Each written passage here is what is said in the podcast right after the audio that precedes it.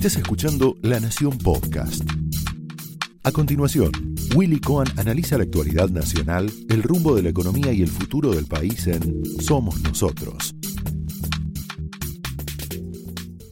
Señoras y señores, muy buenas noches. Bienvenidos a Somos Nosotros. En las últimas horas ha empezado a quedar un poquito más claro algo que, bueno, en el ambiente económico y en el mundo financiero en realidad un poco se descontaba, pero em, evidentemente, bueno, va quedando claro que no va a llegar a la Argentina ni un dólar más del Fondo Monetario Internacional hasta que se defina quién gana las elecciones y en todo caso qué es lo que va a hacer con el país el que gane las elecciones a partir del próximo 10 de diciembre. Eh, no solamente del Fondo Monetario, de organismos multilaterales de crédito y también del sector privado. Es bastante razonable, nadie trae plata a un lugar donde, bueno, se tiene que definir finalmente quién, quién manda.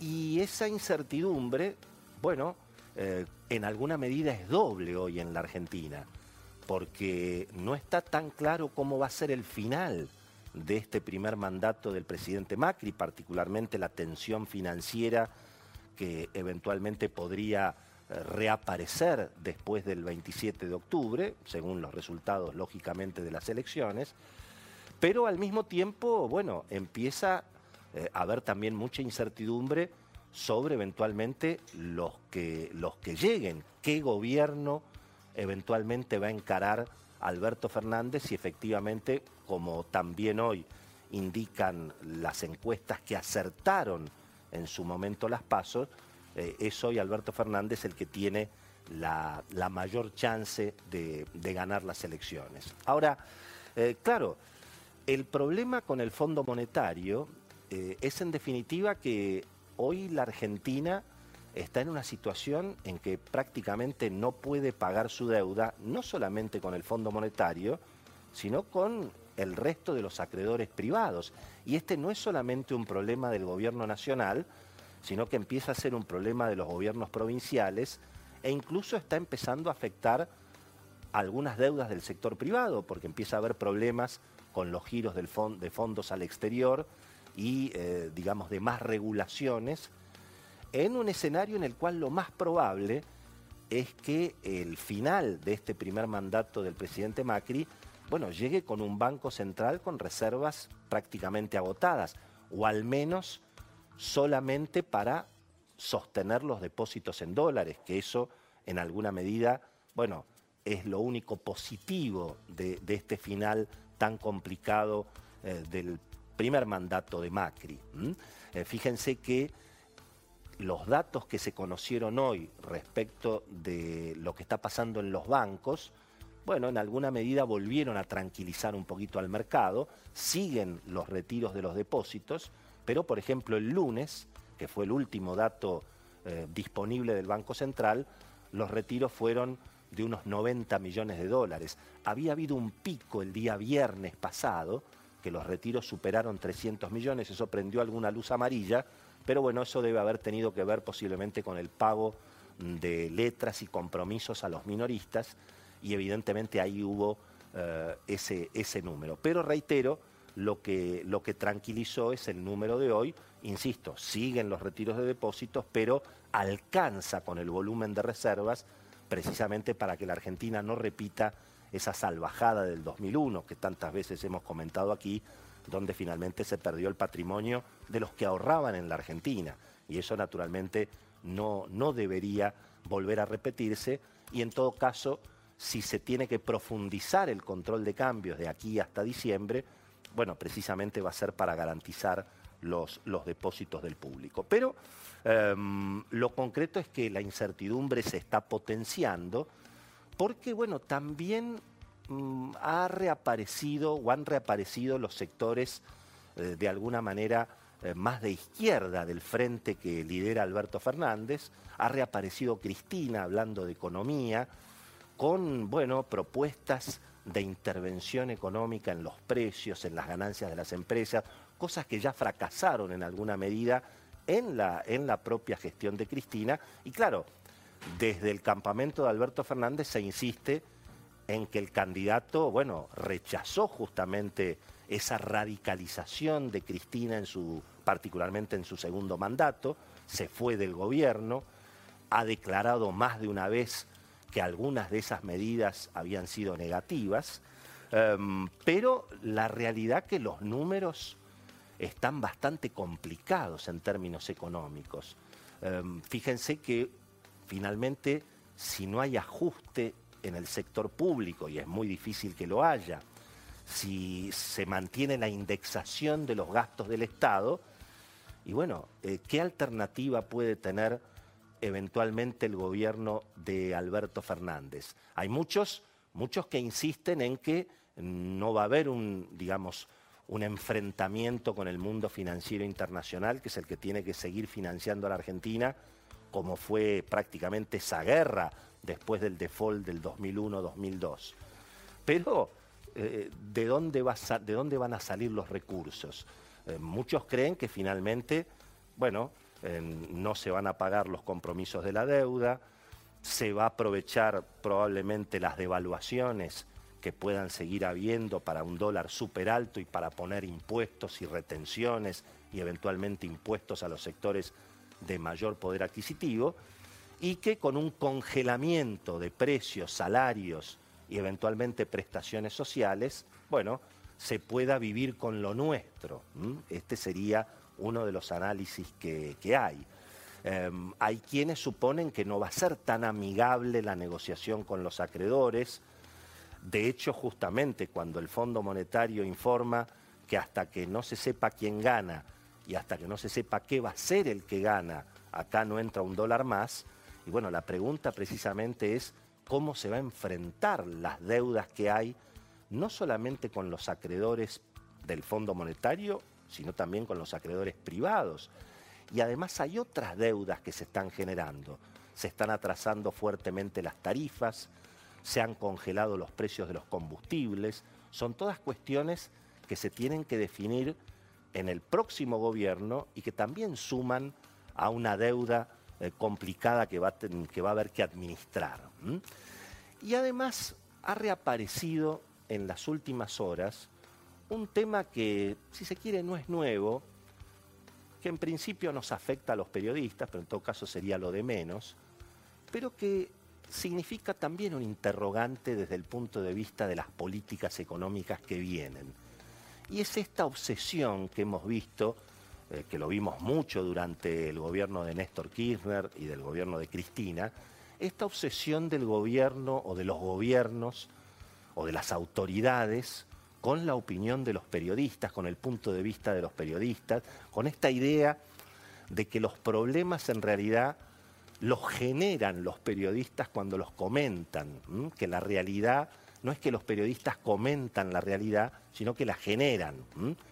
Eh, algo así como, no es que hay una corrida contra el peso, sino que como los periodistas informan que hay una corrida contra el peso, entonces la generan. Recuerden que siempre la teoría de Cristina fue que ella en realidad no hacía macanas, sino que eran los periodistas los que engañaban a la gente y que en realidad se perdieron las elecciones y ganó Macri, no porque el gobierno de Cristina hubiera hecho, digamos, este, hubiera errado en las políticas, sino porque la gente estaba engañada.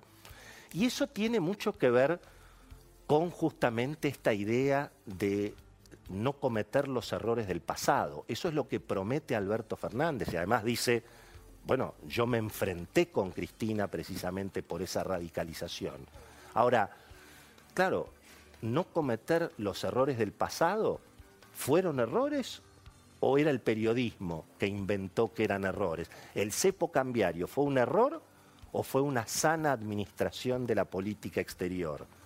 El vamos por todo, el enfrentamiento con los sectores agropecuarios, ¿todo eso fue un error o fue un invento de los periodistas? Por eso es interesante, más allá de que obviamente se necesita libertad de prensa y en, una república y en una democracia republicana es imprescindible, pero independientemente de esa cuestión, el tema es interesante porque, eh, una vez más, los errores del pasado fueron errores o fueron inventos del periodismo. Y esto tiene mucho que ver también para la Argentina que viene en términos de la discusión parlamentaria. ¿Qué capacidad va a tener el próximo gobierno, con Macri o sin Macri, de avanzar en el Congreso?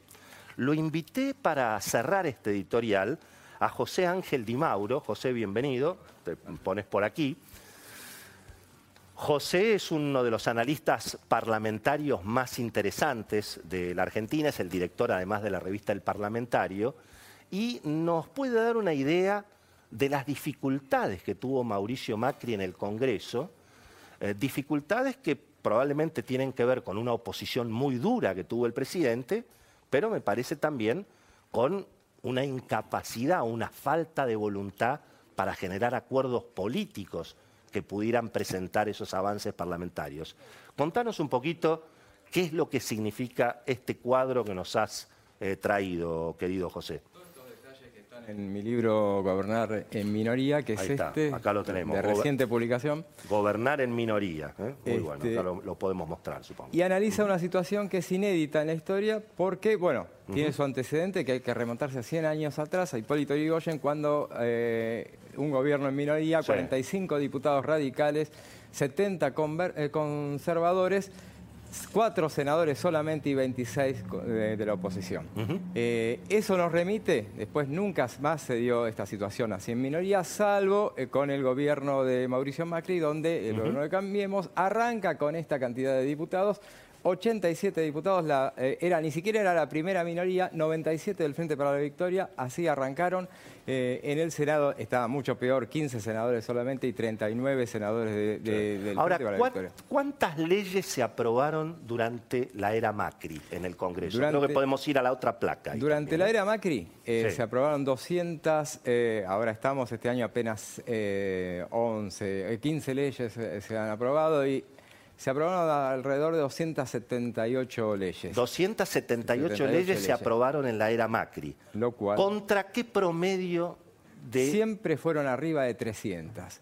Ah, ah, tal vez en algún el primer mandato de de Menem, 800 leyes. Ahí tenemos solamente las que fueran impulsadas por el Poder Ejecutivo. por el Poder Ejecutivo, es un detalle no menor. O sea, en general lo que impulsa el Ejecutivo se aprueba.